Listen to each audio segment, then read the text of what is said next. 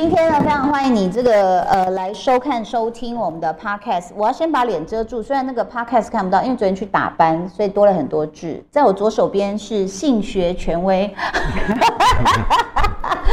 是核心的院长，欢迎陈宝仁医师。大家好，我是陈宝仁，今天来高兴参加这个首播首录。我们男人就喜欢尝鲜，所以有一听到是第一次，我马上就参加了。对，哇塞，好，我我们的节目呢，本来之前叫做呃那些女人说不出口的事，但是后来我就想就叫女人心事好了，好不好？很棒。因为女生很多事情说不出来，会比较害羞一点哦。那有了生理方面的大师，在我右边的是心理大师，欢迎我们的智商师，Hello，木之，Hello，木之是畅销作家，听说您的夫人很喜欢看他的书。是的，我们家床头常常有我太太看过的书，他会刻意的。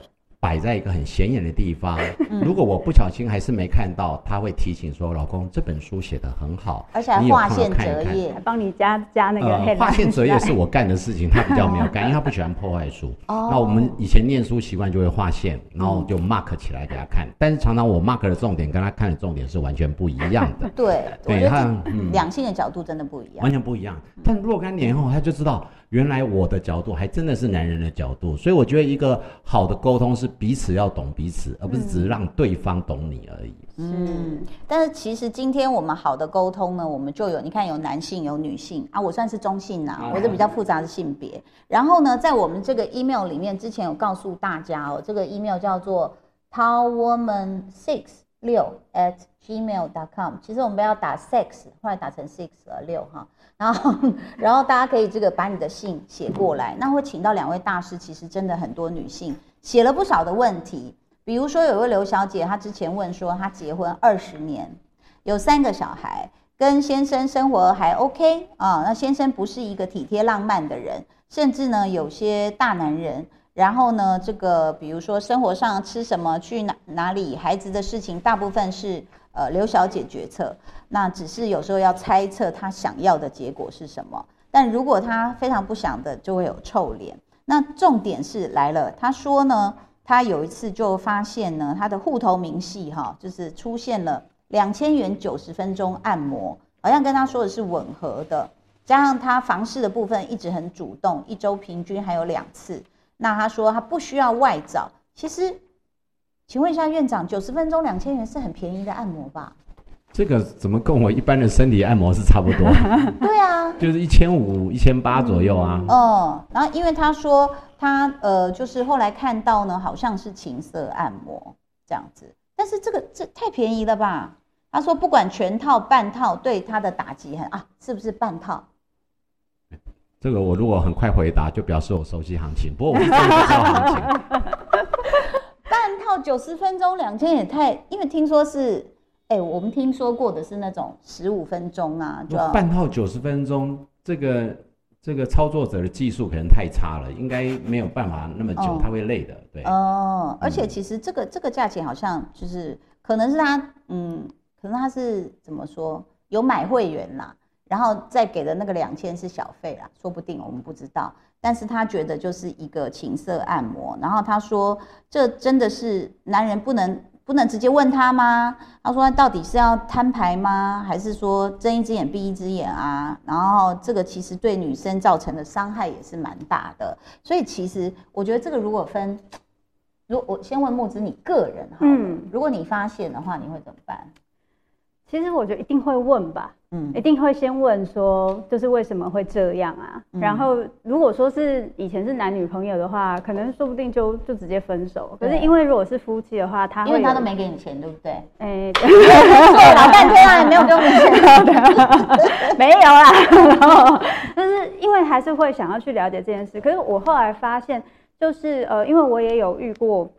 有些人遇到这样的状况，但是我发现有的时候对于男性来讲，因为大家对于自己的情绪跟压力的敏感度虽然高，可是不太习惯跟太太或者是跟身边的人诉说，那个跟从小的生长环境有关，所以就变成是有些人他会去找外面的小姐，他会有两个需求，一个是当然就是性的需求，就是他可以完全不用考虑对方的感受，然后可以完全以他为主的被满足；另外一种是他有些人真的是他就是去讲话。就他真的也有信，但是他其实也顺便去讲话，因为他觉得有些事情他在跟他太太讲，他会有很多的顾虑，嗯，那当然我没有说这件事情是对的，我的意思是，所以你的意思说，我们可以先问。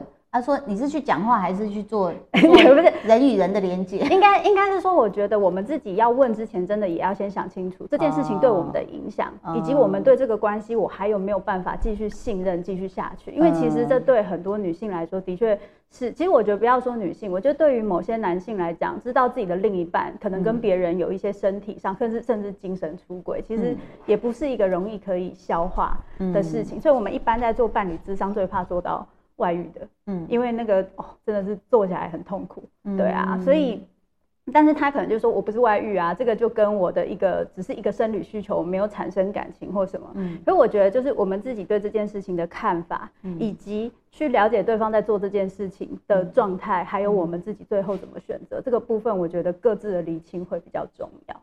而且好像你刚刚讲到一个点，就是以前我们那个呃朋女生朋友在聊天的时候就会讲，比如说有一个女生就说啊，我老公昨天去酒店什么，呃，男朋友去酒店，然后我说你你让他去哦，他说没办法啊，他是生意人呐，他一定会去的。我说哦，那然后他说他都跟我说没什么这样子，我就说哦，那后来他们还结婚了，所以我就在想说哦，那可能是在婚前他已经知道了，然后他也接受了，那他可能就觉得。这个是他们两个相处的方式，嗯，所以我觉得婚前协议也包括这个啦。你你至少要知道说他有没有这样的一个习惯消费，对。但是这种有可能就是你看已经三个小孩了，然后突然发现了账单，然后就是说啊，这是情色按摩。其实我想院长你应该碰到很多，你知道哎，这个很很奇妙的是，我们小时候看过很多周刊，有没有就会有什么什么大姐姐信箱，然后就写说，而且每次写都是同样的套路，就是说。呃，我生完小孩之后啊，那里松了，所以我就觉得我老公不爱我，他好像有出去找，那我是不是该去把它做紧一点？你在其实就是整个临床过程中，是不是有碰到这样的故事？我们临床好多故事跟这个稍微不太一样。我先分享两个故事，如果是你，你会怎么决定呢？呃，一个三十七八岁女生，其实生完小孩也没什么性生活，你知道，生完会有一段的性欲低下，然后又忙东忙西的，如果。刚好拒绝老公，老公也就不来烦你，大家会装不知道就躲着。然后有一天呢，已经两三年没有性生活，她发现她非常淳朴古意的老公正在看着 A 片解决自己的需求。嗯，你会怎么觉得？你会觉得身边有那个温香美玉不好好享受，怎么来找他呢？还是说啊趁机躲掉呢？其实这个就是女生很奇怪的角色转换，就是说。你其实也没有很爱，可是看到对方，你会开始检讨自己是不是我太冷淡了。这我们常遇到这种情形。那我再分享第二个故事，我有一个女生，我觉得那个情形是不是女生不常看 A 片？嗯，你知道我们居然有一个朋友群组，一些夫妻在里面都在分享 A 片呢。然后有时候老老婆自己会躲起来看 A 片，然后看完之后就忘了，就是忘了要把它划掉，然后就一上车就连到了。然后老公开车说：“你刚刚是在看什么嘛？这样子要不要把它关掉？这样嗯嗯啊啊 这样子。然后就是现在我碰到的很多年轻夫妻，他们就很大方的就说：我跟你讲，我真我真的觉得很累，就是要做爱很累，所以他们就说我情愿自己解决。那女生也爱看黑 A 片，然后还跟我分享她是什么类型这样。那可是有我我相信，当然还是有一大部分贤良淑德的女性，她会觉得 A 片哦，就是就是。”避之唯恐不及，然后觉得那是不道德的，然后看到老公在看，他也会觉得。可是我们到底要不要把它当成是，就像看到儿子在打手枪一样？其实我我自己对这件事情的看法，我觉得还是在于关系本身的安全感。嗯，也就是说，这个刚刚像陈医师在讲，这这对夫妻他们一直以来可能从就是生完小孩之后就开始，就因为女生本来生理就有一些变化，催产素变多，然后性欲就会变低，因为为了要带小孩。然后，然后也可能很忙，所以没有时间。那其实先生在这个时候就会有一个开始，也有一个他也有一个角色转换，就是他现在以前是老公，现在变成爸爸了。所以我今天去跟我的小孩争妈妈，好像也很奇怪。可是我也有需求啊。那在这个状况怎么办？那太太其实也会在这过程中，我一边又要顾家庭，一边要顾小孩，一边也会在想说，先生对于我对于性这个是冷淡的。我他是怎么看我的？我可能隐隐有这些担心。就当我这些东西、这些心情都放在心里，变得这么复杂的心情的时候，然后看到他在看 A 片，对他来讲，这一个媒，他不是一个媒介，他是一个外遇的对象。所以那个感觉就会就是会有觉得说，好像我的东西我二十五岁的时候是这样想的，就是后来我就很谢谢那 A 片，说谢谢谢谢你帮很大的忙，没错没错。所以如果关系有安全感的话，所以其实反而比较可以理解说，哎，我我现在身体上可能有些状况，我还没有办法马上去享受这个性。所以他他去看 A 片的话，他没有出去找别的女生，有些女生就会觉得哦还 OK 啊。这我想我想补一下，就是说其实。刚刚这样的事情发生在二十岁、三十岁、四十岁，还有你婚姻相处多久，甚至你有没有小孩，每个人相处理方式会绝对的不一样。没错，所以为什么我会说，回到你刚刚那个那个小姐的意思哈？其实我会建议她应该先厘清，但是因为她心里有个梗，到底是不是去外面找外面的姑娘？如果我是她，也许他们有自己的沟通管道。就直接问，不是问你去干嘛？说我下次跟你一起按摩，我也想要按摩一下。哎呦，对呀，那你可以去按摩，我应该也可以去吧？这按摩看起来没什么特别，说不定这是身体按摩啊。像我按摩都带我太太去，她不喜欢给她按身体，她就按脚底。那我们就去，我跟我儿子就去另外一个小房间，但我们都找男师傅，对，然后来按身体。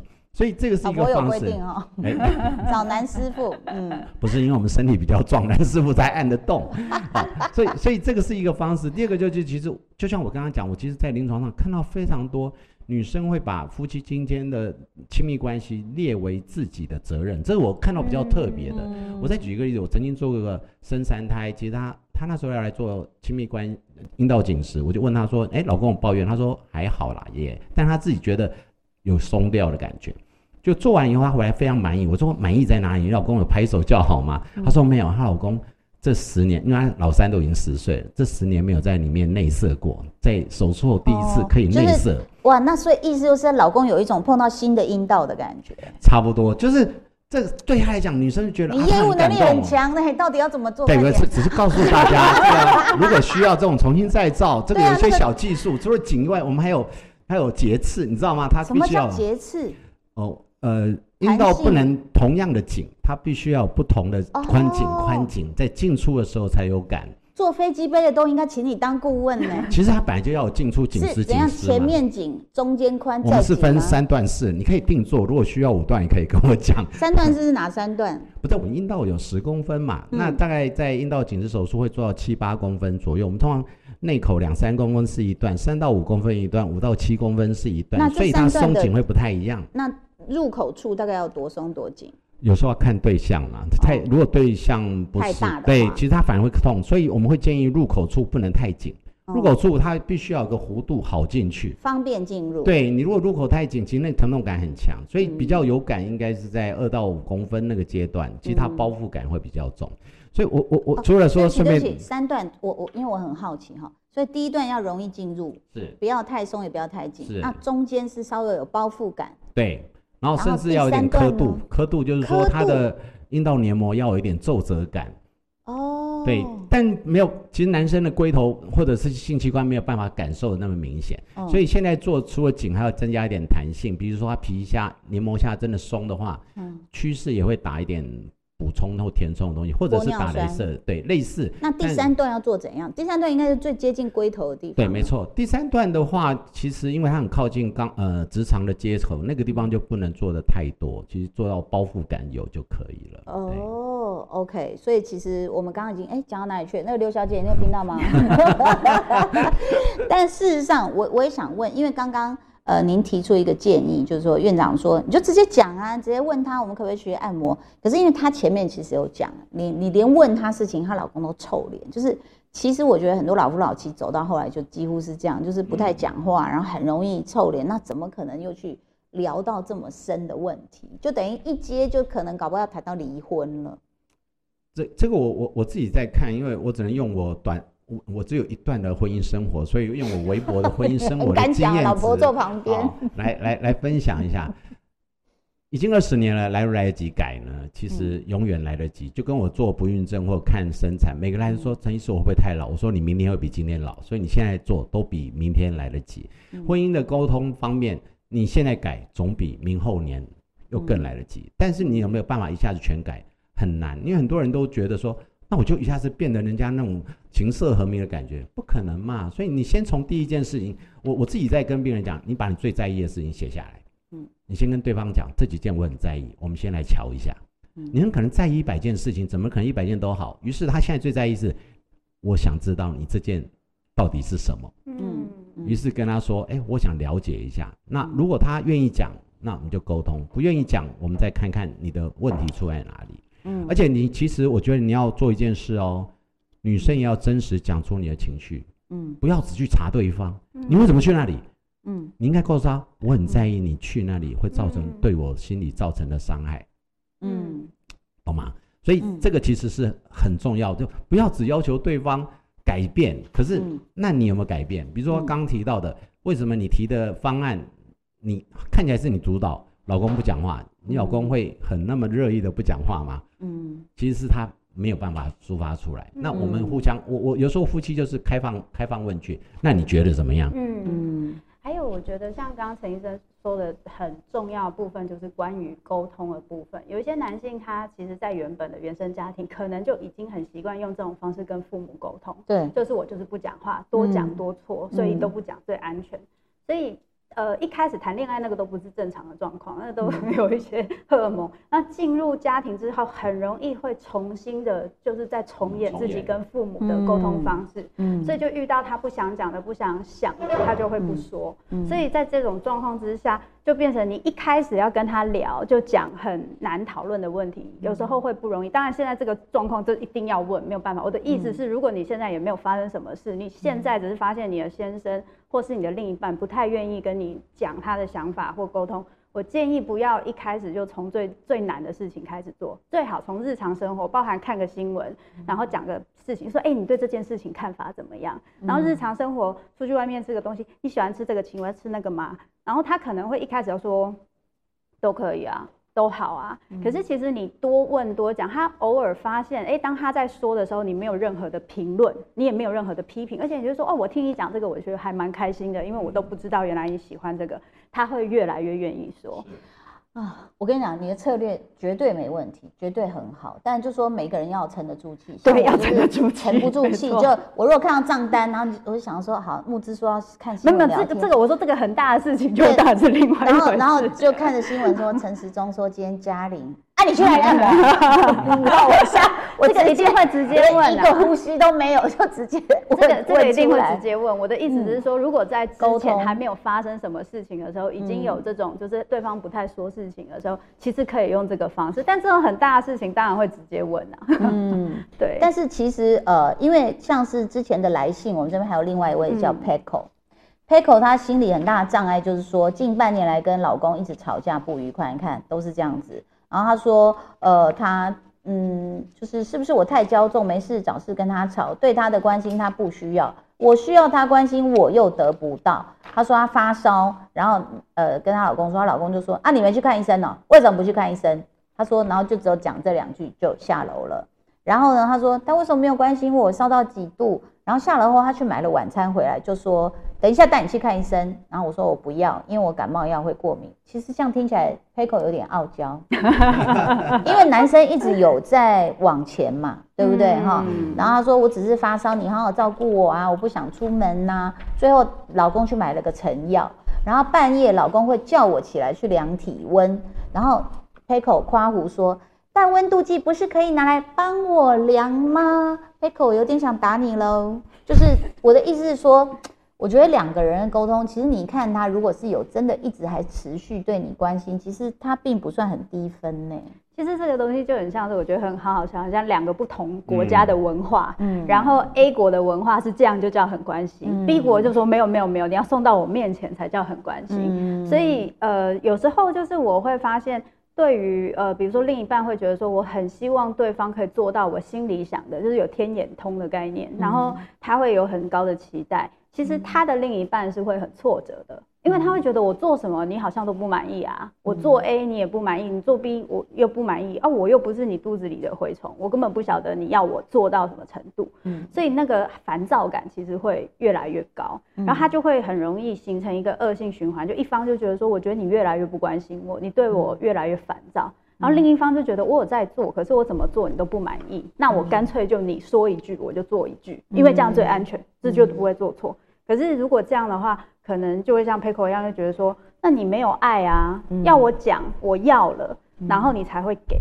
但我这这种态度感觉是在谈恋爱的态度。我觉得就你知道，婚姻生活老夫老妻，我觉得像像您的夫人 Flora 就很会主动跟你要求嘛，对不对？他会讲细节，说你要做到怎样怎样怎样。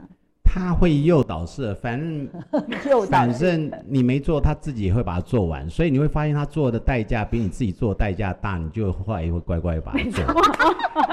这学个到教训。这个是人需要教训当中，就我觉得夫妻生活没有一年结婚一年、三年、五年、十年，绝对是不一样的火候啦。嗯那我觉得这点，我身为一个医疗从业人员，我就是分享一下，男女是不一样的个体。嗯男生是实践家，女生是诉说家。我我先讲，女生喜欢说问题，但男生喜欢解决问题。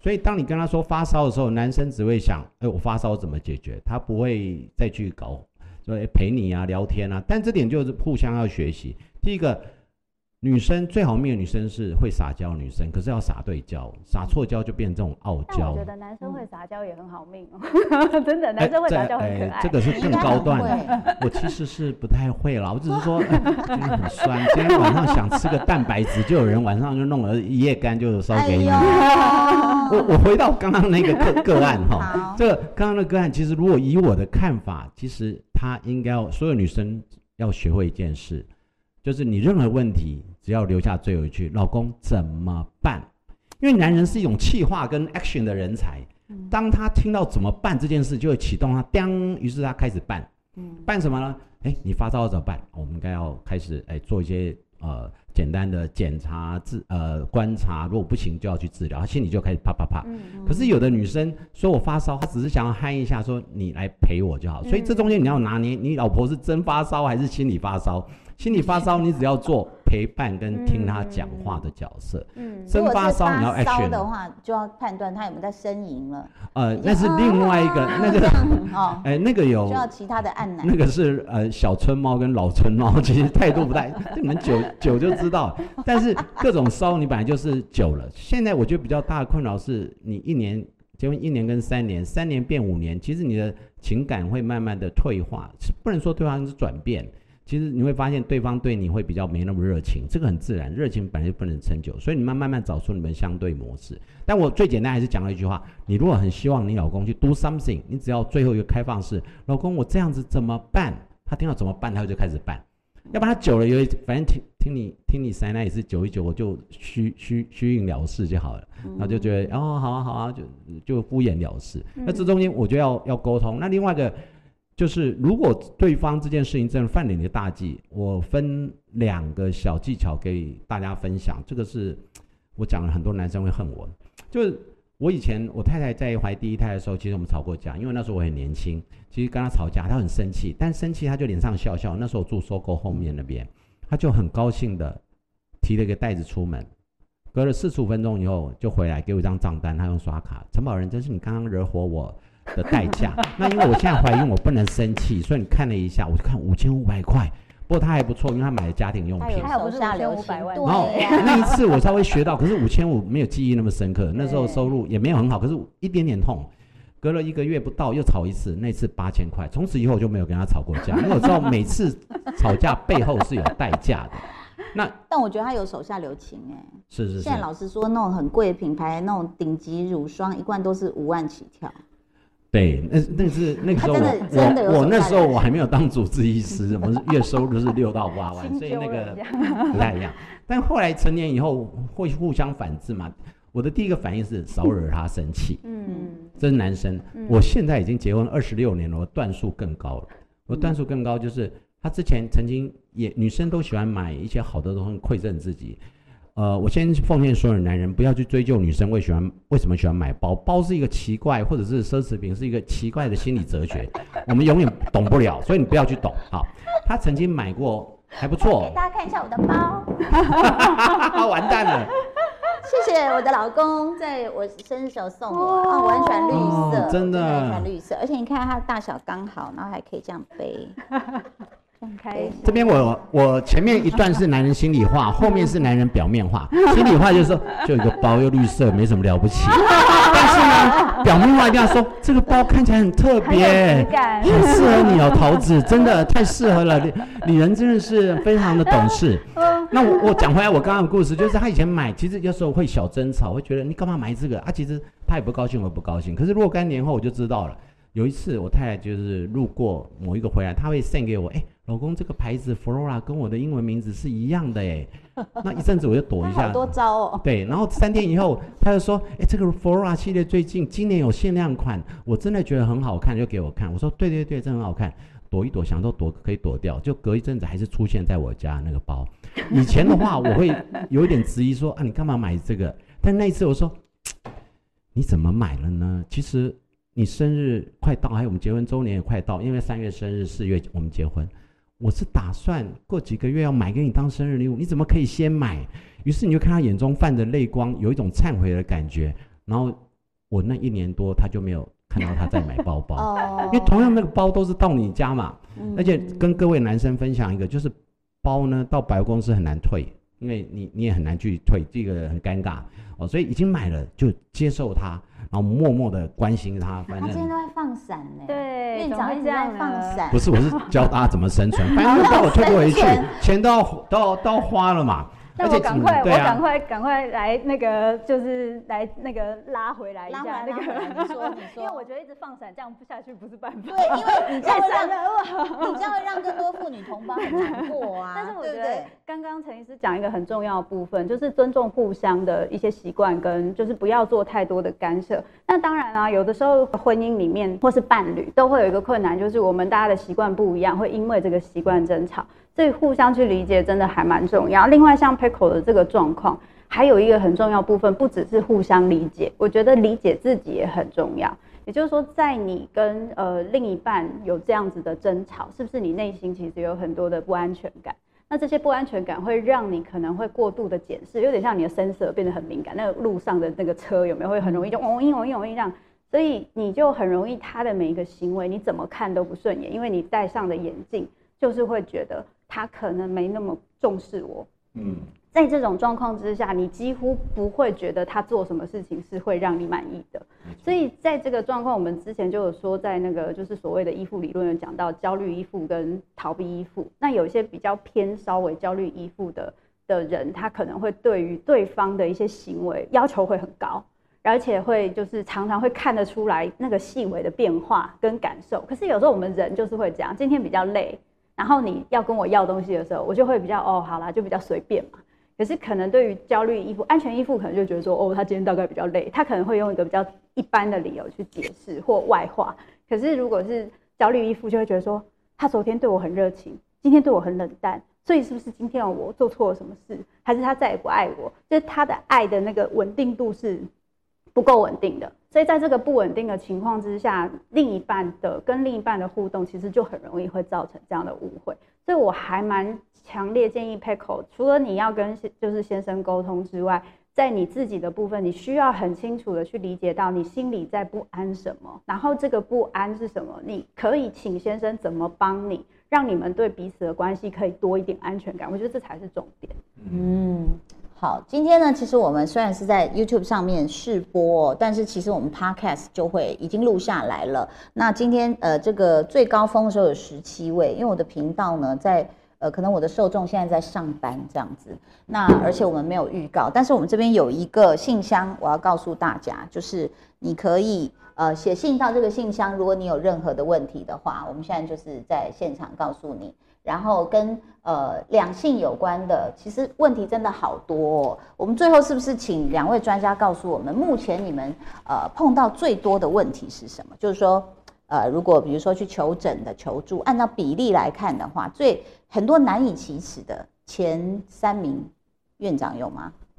诶，我猜一，下，我猜一下，呃，性性一定是一个嘛？嗯，哦，比如说这个就是刚刚讲阴道重建，或者是嗯老公不想碰我，我不想碰老公。嗯，呃，痔疮有没有？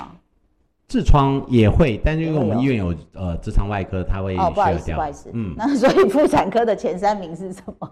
其实我觉得一个是不孕症的困扰，但因为不孕症是蛮独立，因为你不了解不孕症对一个女性的压力是非常大，因为她受到关注，包含先生、嗯家长、对甚至旁人的关注。嗯那这个部分要感谢今年七月开始国家要补助一些费用，所以本来一个一个周期要十五万，可能他只要花了五万，也拯救了很多人。所以不孕症我会建议就及早治疗，其实有很多的帮助。那第二个部分其实是刚刚桃子讲的，其实我们看到很多熟龄超四十岁以上女性，我觉得最大问题是当她越来越聪明，越来越自觉，他知道自己应该可以争取或过更好的生活的时候，他会有一个取舍。取舍就是他可能要舍掉一些东西，也许舍掉对家庭的照顾、对先生的一些付出，他希望把一些能量放到自己身上。可是这部分会有一些一些拿捏啦，所以这个是心理上这种东西常常是会也反映在他生理上，他生理上于是刚好搭配到更年期。那更年期的不舒服，其实仔细一看，原来她觉得她先生也忽略她很久，她自己这二十年来为了家庭牺牲很多，她是不是应该重新找回自己？她是不是应该去上课学习？她是不是还可以运动？那家里不支持，她可不可以去做？所以我们看到反而是在女性自觉的这一块。那最后一个反而是在甚至更老的五十到六十岁以上，我们遇到是有的先生走或另外，一半走你刚刚说什么？啊，更老的几岁到几岁？没有，我是说更资深在经历过人生的。我们已经五十几了，我觉得很敏感。没事，慢，好好说，好好好说。我们现在有个名词叫五十岁以上叫壮世代，哦，对对对对，壮世代。那但我讲的是更多六十到七十岁以上的时候，他的另外一半，因为女生比较长长命一点，或者身体健康状况比较好，他另外一半走了，他要不要再找一个陪伴他的人？甚至在陪伴他人，说不定只是朋友，甚至是同性朋友。哦，这什么故事都有，就是大家的知识到你的包袱越来越少的时候，为什么你的意愿感觉像公庙？人家是到你面前把龟，这这这已经有点感情选择的问题，也会来问你。这个是因为我是一个善于启发女性内心问题的人，因为我常常觉得你问题没那么多，那你是不是还有其他困扰的？一旦信任感建立的时候，因为跟我们沟通，第一个挂号才会见到，他平常也不会跟别人谈，因为这是他跟他身边没办法谈。那我有时候都会主动提提到，哎，甚至于我有一些呃，他没结婚没生育，其实我都会直接谈。那你需要没婚姻或生育，其实这重重点在于有个人陪伴，没有人陪没关系，那你也可以找个有人陪，是女生也没关系，因为你的父母亲会担心你老了以后没人照顾你，没人陪。这就是我们重新审视每个价值，它背后意义跟传统价值不太一样。所以你你这个就说我们把它太规范成他是负责生理，其实他也很懂女人的心理，对不对哦？所以其实这个真的呃，我觉得你们是在帮助别人，但同时也受到病人的启发，因为时代的变化，其实很多的价值观，还有大家对于这个可能过去教育比较只有一种价值观，但是后来等到你真正生活的时候，哇，尤其过了五十啊。你知道我们人生经验是很丰富的，很资深的壮世代是吗？对，壮世代，而且而且反正乐于尝试各种事情。我我跟你讲，这个这这个有机会下次来一个，就是壮世代的女性个别需求，如何利用各各种工具满足自己。是哦。我所谓工具，可能甚至于你可以在我工作室找一下有没有那些工具，然后你建议我一下。不止外来工具，他可能会要求可以让自己满意的状态，也许是利用先生，还有自己怎么样调整。利用先生，对，先生也只是一个工具。我也是阳具，是工具。好，那请问一下木资呢？就是你碰到其实大家现在最困扰的。前几名？呃，我其实现在在呃蛮长，可能是跟我出的作品有关，所以其实还是蛮多家庭关系跟原生家庭的关系，然后其次还有包含就是婆媳问题，就是刚结婚的婆媳问题，以及还蛮多新手妈妈跟就是带小孩带了一段时间的妈妈的很多情绪的困扰。那我觉得其实这一些东西包含妈妈的罪恶感啊，妈妈要去做一些自己的事情，因为像像刚刚陈医师说的，现在因为女性自觉，所以大家对于自己可以有自己的感受、有自己的需求、自己的工作，妈妈要有快乐的妈妈才会有快乐的小孩，所以大家也会希望在有小孩的时候能够有一些自我成长。可是，在这些自我成长过程中，就会面临小孩陪伴时间的取舍。嗯，然后再加上呃，我觉得疫情之后，因为大家就是工作上稳定度真的比较没有那么高，所以如果男性他在工作上压力又很大，你要请男性一起来陪伴小孩，他可能就是觉得说，哦，我也我也想陪伴，但是我压力也好大。然后女性就会觉得说，因为在这个时候，也许小孩比较黏妈妈，有些妈妈她就会暂，或是她身体的关关系，她会暂时。先在家里请个育婴假或什么，那待待在家里的时候，又会觉得说我好像好没有成就感，因为男生就会说我在外面工作很累啊，我就没有时间啊，那你在家里就可以。所以在这一些过程中，他一方面也希望自己可以体谅，就是先生，可他自己的那个压力却没有人可以诉说。其实现在因为都是小家庭。以前大家庭就是帮手很多嘛，有时候连那个你什么先生的弟弟啊、哥哥啊什么，大家都住在一起，然后阿姨啊什么，就大家会互相帮忙。整个部落都对对对对，那个那个巷口的阿妈之类。现在没有，现在你几乎就是，如果你没找保姆、没请公婆、没请自己爸妈，大概就是靠自己。那其实对于一个就是家庭来说，压力是非常大。所以其实我现在觉得新手妈妈的这个问题，我觉得越来越多。是。我昨天还在网络上回复一个人的留言，就说，呃，大家都知道喂母乳很重要，可是很多妈妈就是会遭受到很多压力。嗯，然后我就猛然想起这件事，我以前都没讲过，可是我我就不知道，昨天回留言之后，突然就一阵火就上来，就是我那时候生小龙的时候，因为我是他是半夜来的，然后他那次阵痛真的太痛，然后我就想多睡一下，然后不是医生护士就说，哎，你要小孩要来要喂，我就然后我因为第二胎了嘛，我就熟门熟路，我就说。啊，那个先让我睡一下，我再好好喂他。我才躺下来，电话就响嘞，护士打电话来呛我，哎，他说你不要以为你是谁就可以不用喂母乳。好，我整个坐起来，火大到我不是以为我是谁，我才刚刚生完小孩，你让我睡一觉可不可以？我就整个大俩工。可是我在想，其他的妈妈就是我必须声明，谁不爱小孩？这是我们刚刚生出来的，我一定会最爱我小孩，不用你来教。然后很多妈妈在分泌不出母乳，要喝所谓的配方奶，说那个罪恶感又大到死。真的真的。你现在去问比尔盖茨有没有喝过多久的母乳？你现在去问那个马斯克有喝过多少？我们这个年代都是喝配方奶啊。对啊。那我不是说试都不是，而是真的很多妈妈都试过，没有办法的时候不要有罪恶感。可是我说这个罪恶感不是我自己给我自己，是旁边的人家族给我，就是好像你真的应该用石头砸死你。你怎么可以不管小孩？然后我心想，我的妈呀！我刚生，我怎么会不爱？只是我真的太累了。但是你要想，我是一个 hold 爸布，我才敢这样回。